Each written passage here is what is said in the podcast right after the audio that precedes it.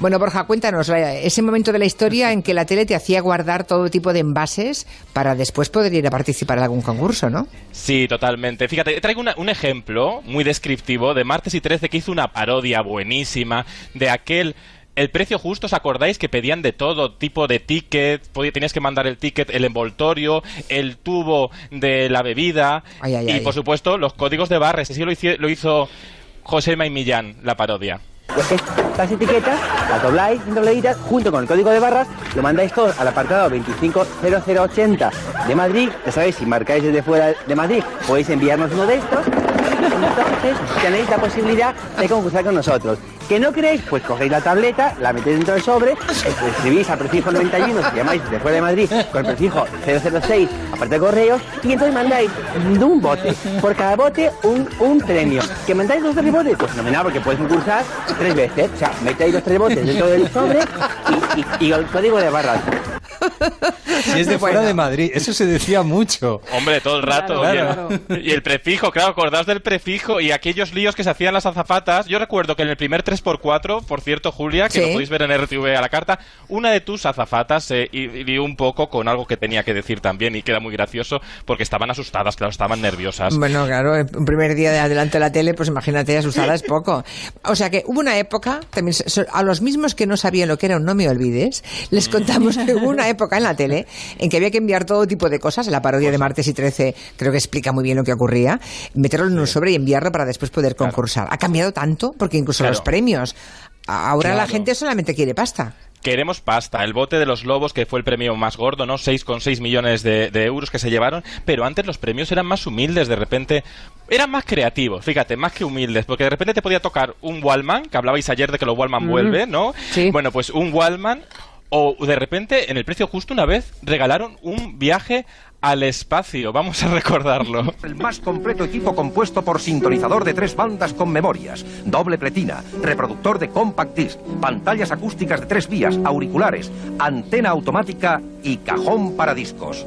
Un impresionante regalo para que, con música de fondo, se lance a conocer todos los secretos de la conquista del espacio y se anime a emular a Armstrong, Aldrin y Collins y también viaje al espacio. Pero ¿cómo podían vender un viaje al espacio cuando no existían? Era el gran Primitivo Rojas. Claro, claro. Otra cosa, que ya los concursos casi no tienen una gran voz en off, ¿verdad? Primitivo Rojas era una gran... Bueno, en Saber Ganar sigue estando Juanjo Cardenal. Pues se llevaron el, se llevaron el escaparate final y a un señor que era camarero se llevó el viaje al espacio, que se iba a celebrar en 1991 o 92 por ahí, pero vamos, que nunca salió. El hombre se quedó, oye, ganó un premio bonito, lo, importante es la, lo importante es la ilusión, lo importante es participar. Pero esto es como cuando a alguien le dicen que le, que le venden la luna, claro. Claro. Pobre señor, venderte eh, como Pero se llevó pero se llevó también mucha pasta, ¿eh? Ganó mucha pasta. El viaje del espacio era el premio, el puntito creativo porque hemos crecido con una televisión muy creativa. Ahora ya sabemos que siempre hay un premio bueno, pero acordaros del 1, 2, 3 con oh. ese manejo del suspense del maestro Chicho Ibáñez Serrador, que no sabías qué iba a pasar nunca al final de la subasta y que podía haber un giro dramático con la hábil Mayra Gómezquén en el último instante. Escuchad atento, abrid las orejas bien. Pues lo que han ganado es, bueno, en realidad son estos tres coches. Estos tres coches. ¿Celebrándolo?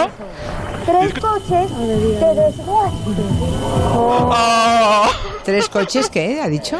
Del desguace. Por claro, favor. Qué crueldad. Esto fue súper tortura tremenda porque dicen, es, y Mayra Gómez quien lo interpreta muy bien, dice, habéis ganado estos tres coches. Y hace un silencio.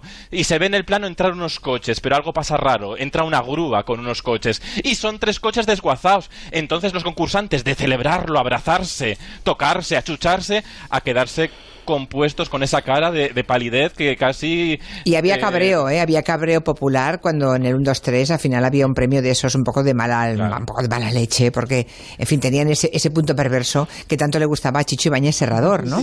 Pero yo creo que al final los, los espectadores lo que quieren es ver cosas bonitas y entre ellas que a la gente le va bien y gana mucho dinero, gana un Sí. coche, un apartamento. Y lo Claro. otro era un poco frustrante, no solamente para el que estaba en plató, también para los espectadores, ¿no? Y es que además se, lo- se los daban el premio de verdad, o sea, tenías que llevar el premio de verdad.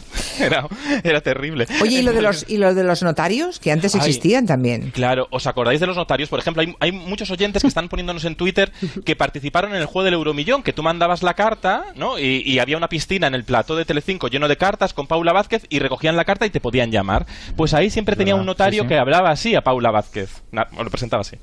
Y hoy nos acompaña don Luis Rueda Esteban, el notario que firma la carta para dar fe. Ah, qué bien, y de paso me la abierto. Pues mira, eso que me ahorro. Con- conta- contaba, bueno, yo pues mira, le abrió la carta. Ya no oigo yo mucho esto de decir tenemos un notario. Contaba José No. María Íñigo una vez que en televisión española, en la época del franquismo, contrataban, en vez de a un notario, contrataban a señores que se apellidaban notario. No. Y así, esto lo ha contado José María Íñigo. Qué trampilla, ¿no? Sí, entonces decían, tenemos al señor notario y luego. Claro. Oye, Había una familia, los notarios. Claro, y no me, oye, y que tú, que no mentían, que decían la verdad, tenían allá el señor notario, daba fe, pero estaba todo amañado. Pues, Mira, tenemos aquí, qué barbaridad, tenemos aquí a un señor, a Pablo, que dice que el que ya, el que ganó ese escaparate con el viaje al espacio fue un camarero, decías tú, sí, sí, de Lugo, de Lugo. de Lugo, sí, sí. Y nos cuenta Pablo que al final se lo cambiaron por dinero. Pues qué detalle, menos pues mira mal. qué detalle. Pues Ca- nada. Otro oyente dice que fue al precio justo con Carlos Lozano en el año 96, pero que no pasó de la primera fase. Eh, que llamó por teléfono, lo grababan eh, en postproducción en Paseo, de la, en Paseo de La Habana y ahora allí hay ya pisos de lujo. Es verdad, en Paseo de La. Habana ahora ya hay en pisos. los, sí, sí. en los estudios Buñuel, donde tú hiciste esa entrevista a la carta, ¿no? En esos platos míticos, grandes, gigantes de estudio Buñuel, donde hicieron también tantos programas como Que apostamos, o el 1, 2, 3, muchos años. Y bueno, no hablemos de las enciclopedias, porque antes en los concursos culturales, bueno, enciclopedias o listines telefónicos. En el 3x4, Bueno. la pregunta que se hacía al final en la prueba de los tres teléfonos, Sí. que solo podían hacer tres llamadas, teníamos los listines de toda España. Y, se- la gente se- buscaba en los listines. ¿eh? Y se cruzaban las llamadas de todo el mundo ahí, Claro. había unos líos a veces de llamadas. Y por supuesto, en aquella época del 3x4 también había otro programa que era El Tiempo es Oro con el mítico Constantino Romero que presentaba así como pocos. Señoras, señores, muy buenas noches. Como siempre, es un placer saludarles al inicio de una nueva edición del Tiempo es Oro, este concurso millonario de la segunda cadena de televisión española. Fíjate, he traído, voy a hacer un experimento con todos vosotros ahora, porque el tiempo es oro, claro. Las pruebas era buscar en enciclopedias. Claro. Y igual estaban tres minutos buscando en enciclopedias y en la tele no se escuchaba nada. Entonces vamos a hacer el ejercicio de escuchar lo que escuchaba el espectador cuando los concursantes del tiempo es oro se ponían a buscar en enciclopedia. Mira, sonaba así. Así cinco minutos. Así cinco minutos. Pero era un Y espectáculo visual potente, porque veías a la persona Sí. sufriendo, buscando ahí en el, en el listín, en la enciclopedia, buscando a quién llamar. a- Sí, para- pero que hoy eso, hoy no pasaría Bueno, al corte. Hoy bueno, en la bueno, tele bueno. nos ponemos histéricos y nerviosísimos si no está pasando cosa, algo constantemente. ¿no? Mm. Es Sí, a tremenda los la vida, es que nos hemos vuelto Sí. locos. Vamos a toda velocidad, no sabemos a dónde, pero a toda velocidad, ¿no? A los, de- a los directivos de televisión les da un que- pe- con eso, con eso. Tienen, tienen que traerles al señor que agarraba a los niños, al director de televisión, si hay tantos minutos de silencio solo con movimiento de hojas. Atención, que nos paramos todos. Que hay una señora, una oyente nuestra, que sujetaba niños. No. Un momentito. Matilde, buenas tardes. Hola, buenas tardes, Julia. ¿Cómo, cómo está Matilde? Pues yo estoy aquí estupendamente en la playa. En la playa. Mira qué bien. ¿Jubilada?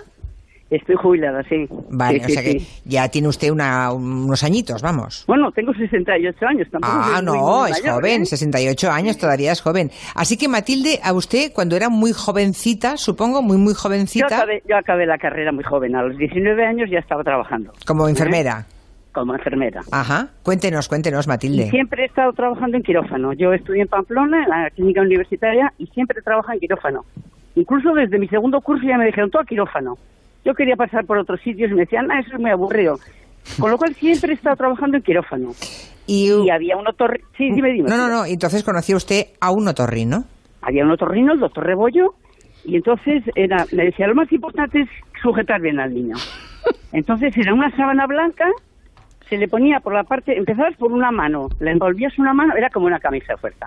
Luego te lo girabas y con las dos manos atrás. Luego te sentabas tú en una silla con tus rodillas le sujetabas al niño. Sí. Las manos ya las tenías agarradas, las manos del niño, porque estaban dentro de esa camisa de fuerza. Sí. Y con tus piernas sujetabas las piernas del niño. Ajá. Contra tu pecho, contra tu pecho y con una mano sobre la frente.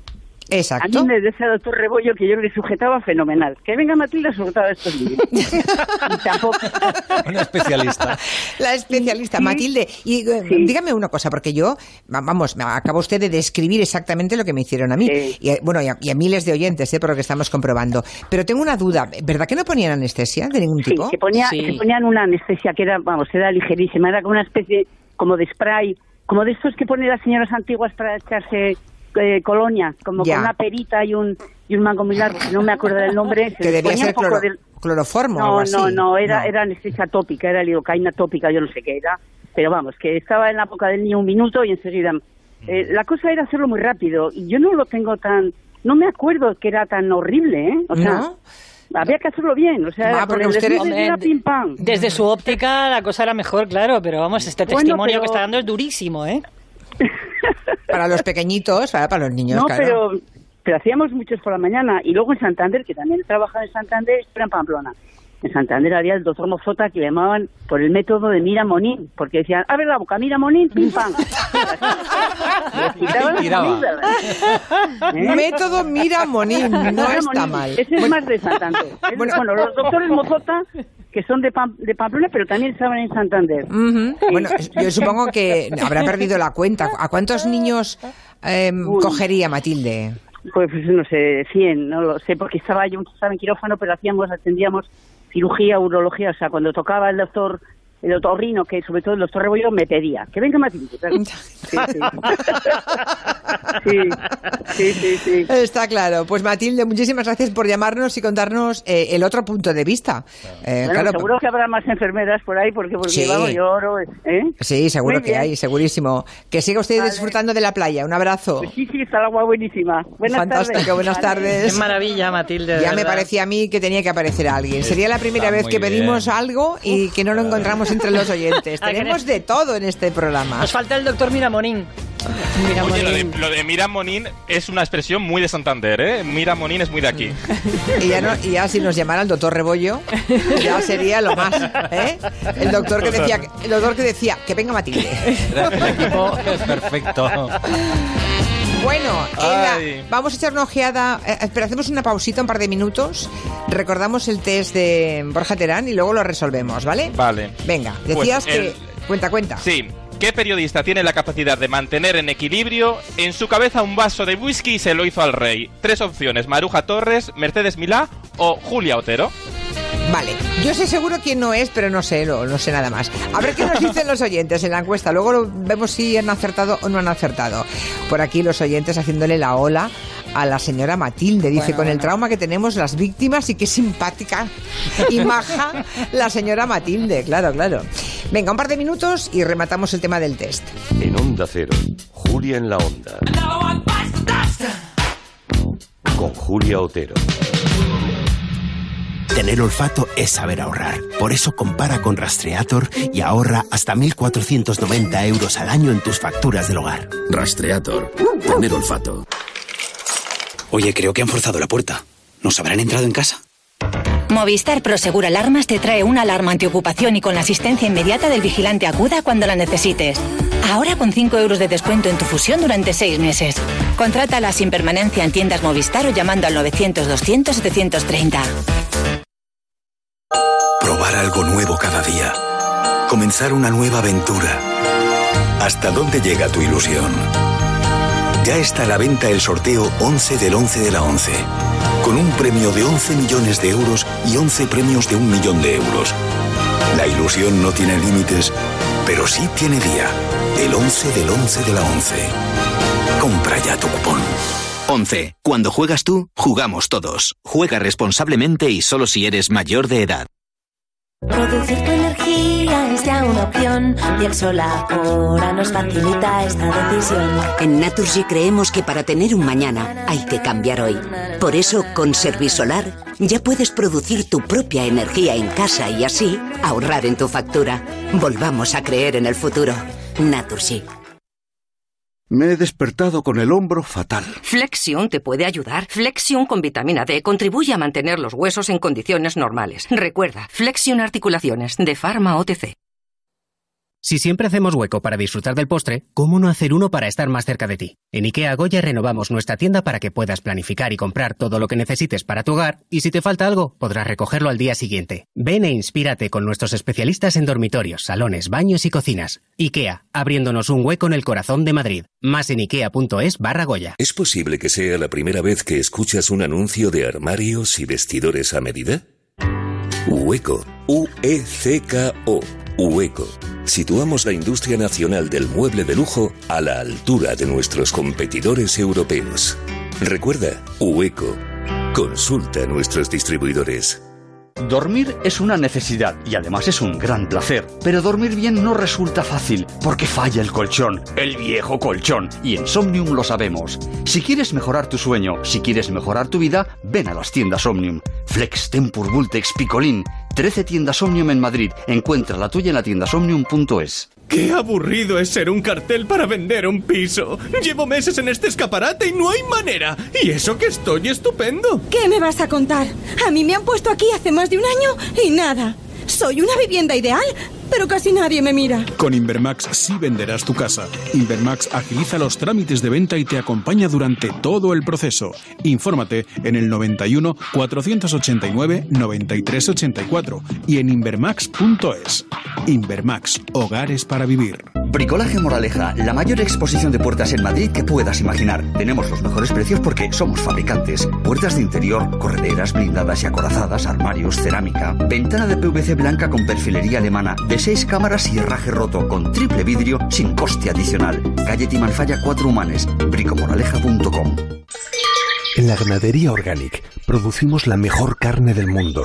Hacemos cría ecológica de las razas Angus y Wayu, 100% sostenible. Nuestra carne es deliciosa y saludable, extremadamente tierna y jugosa. Va del campo a tu casa, sin intermediarios, a un precio justo. Si pruebas Organic, solo comerás Organic. Nosotros te la llevamos gratis a tu casa.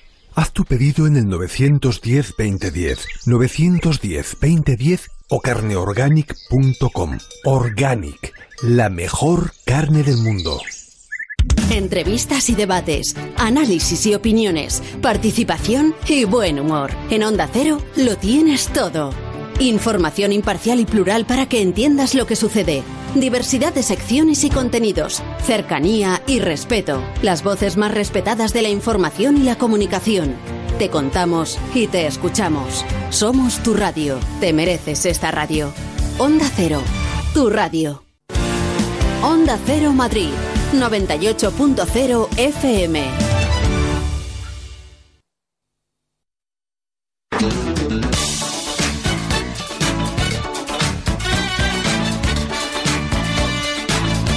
Se lo creerán, pero estamos encontrando niños operados por el doctor Rebollo. Qué fuerte, de verdad. Sí, sí. Por ejemplo, JR Barcerilla dice, hombre, el doctor Rebollo me operó a mí. Aún me acuerdo, dice. Claro, claro. Bueno, vamos a ver en ese test que nos ha traído hoy Borja Terán cómo ha acabado la cosa. Eh, lo del vaso de whisky sobre la cabeza y que lo aguantó y además frente al rey emérito. Chico, eh, dice el 43% que fue Maruja Torres, Sí. el 42,5% que Mercedes Milá y hay un 14% de incautos que me han votado Por a mí. favor. Imagino que porque Porque te conocen muy bien, igual. Pero. De cachondeo, porque claro, Pero, para yo claro. hacer eso tendría que haber tomado algún whisky en mi vida. Claro, ¿eh? dice, dice un oyente en Twitter, pero si Julia Otero no bebe, oye, Exacto. pero si lo puede hacer en fiestas, oye, lo puede hacer para, para Como que lo vea la pirueta gente. nada más, claro, un vaso de té. Para divertir al personal, ya. Claro, bueno, como pues entertainer. cuéntanos, o sea, la Bueno. gente ha escogido, pero por una diferencia solamente de menos de un punto, ¿eh? Maruja Torres Sí. por encima de Mercedes Milá. Ha, ¿Quién fue? ha estado muy ajustado, pero fue, en efecto, habéis ganado, oyentes, Maruja Torres, y se lo contaba así a Gurruchaga en el 88. Maruja Torres, señores y señores, tiene la facilidad de mantener en equilibrio una botella de whisky a la cual se le van a añadir unos hielitos. Uy, lo mantienes botella de perfectamente. whisky, no, un vaso. ¡Qué genial! No, pero este es fácil. Yo puedo Este es incluso hacerlo con una copa de Jerez. Con una copa de... Es bonito. a ver, mueve- no, pues no, muy bien. poquito. Se lo hizo una vez al rey, pero bueno, él no se acordará. Se lo hiciste lo al rey. tantas. ¿Al rey se lo hiciste? Sí, yo no sabía que era el rey. ¿Y cómo reaccionó su Es majestad? que yo estaba de espaldas, ¿comprendes? Sí. Y entonces él me cogió el vaso. ¿Y qué pasó después? Pues un corte caperú, porque, claro, comprendes que uno no está acostumbrado. Me lo quita ya que se me va a caer. Sí, quíteselo y ofrezca Gracias, estaba deseando bebérmelo. Retírese. estaba, estaba deseando verme lo remata la gran Maruja Torres, que claro, que el rey ya estaba haciendo el malabar y fue el rey y le quitó la- el vaso. Madre mía. Historias, historias. Bueno, dice Javier Delgado en Twitter que él ganó un escaparate del precio justo en 1988. ¿Y qué? Aquí en- encontramos, No, no, no, lo encontramos no cuenta. todo, ¿eh? ¿Cómo le va? y si ¿Qué nos se va- llevó? Hay que montar una sección de búsqueda de cosas, no, no de gente perdida, ¿de ¿eh? cosas o de gente? No, de, de- de historias o porque es que me gusta que pase lo que pase, siempre hay al otro lado Mm. Testimonios en primera persona de lo que estamos contando. O sea, un señor que ganó el escaparate. Bueno, está bien. Eh, eso es el mejor audímetro, Julia. La audiencia transversal que abarca todo. Muy importante. Sí, sí. Muy bien, y otro más, Antonio, que ganó un jamón en Canal Sur Radio. Dice, te preguntaban si comías productos de la marca y dije que sí, aunque nunca los había probado. claro, ya, Mintió, ya ves. mintió, pero bueno. Más mensajes, Yo más participé en torno al año 2000 en un programa de la 2 que se llamaba 4. Se rodaba en Barcelona y yo vivo en Madrid y lo primero que hice fue perder el puente aéreo, nunca había montado en el avión y llegué tarde. Al llegar tarde al programa, en vez de competir contra la pareja que me tocaba, que era la más sencilla de derrotar, me tocó con una que era bastante, bastante, bastante potente. Ya, bueno, ya digo, ya vengo marcado por la mala suerte. Y luego os aseguro que el botón aquel no funcionaba, que yo sabía la respuesta, apretaba y nunca salía. Pero bueno, pese a todo, me llevé 75.000 pesetas, que para aquel entonces no estaba mal. Yo apunté hace ya bastantes años, 12 o 13, a mi, a mi marido al pasapalabra, porque yo creía que lo podía hacer muy bien. Y resulta que le llamaron por teléfono, le hicieron unas preguntas muy rápidas y le seleccionaron. Y cuando fue allí el día que le habían citado, pensando que iba a concursar en el pasapalabra, nada de eso. Lo tienen organizado de una manera que no sé muy bien cómo es. Son empresas que se dedican a eso. Todos los que estaban allí eran expertísimos en concursos, menos él. Y al final grabó un concurso que no conocía a nadie, que iba a empezar. Un rollazo de concurso que luego emitieron en la 4, no recuerdo el nombre. Pero además es que lo, re- lo pusieron después como 30 veces. Caray, eso de, debe ser hace muchos años, ¿no? Hay un equipo de investigación ahí detrás de eso.